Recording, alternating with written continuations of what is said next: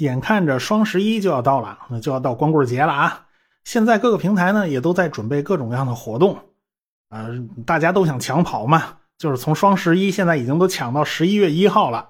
为了配合各个平台的活动呢，呃，所以我的这次节目呢就只能放到星期一晚上再更新。所以现在呢只能说声抱歉，让大家再多等一天啊！我知道啊，一定有很多的听众朋友已经形成了固定习惯了。每个礼拜都是定时定点收听我的音频节目，所以呢，我怕大家等的不耐烦，还是干脆提前发个通知，说一声啊，咱说好了啊，咱明天晚上见。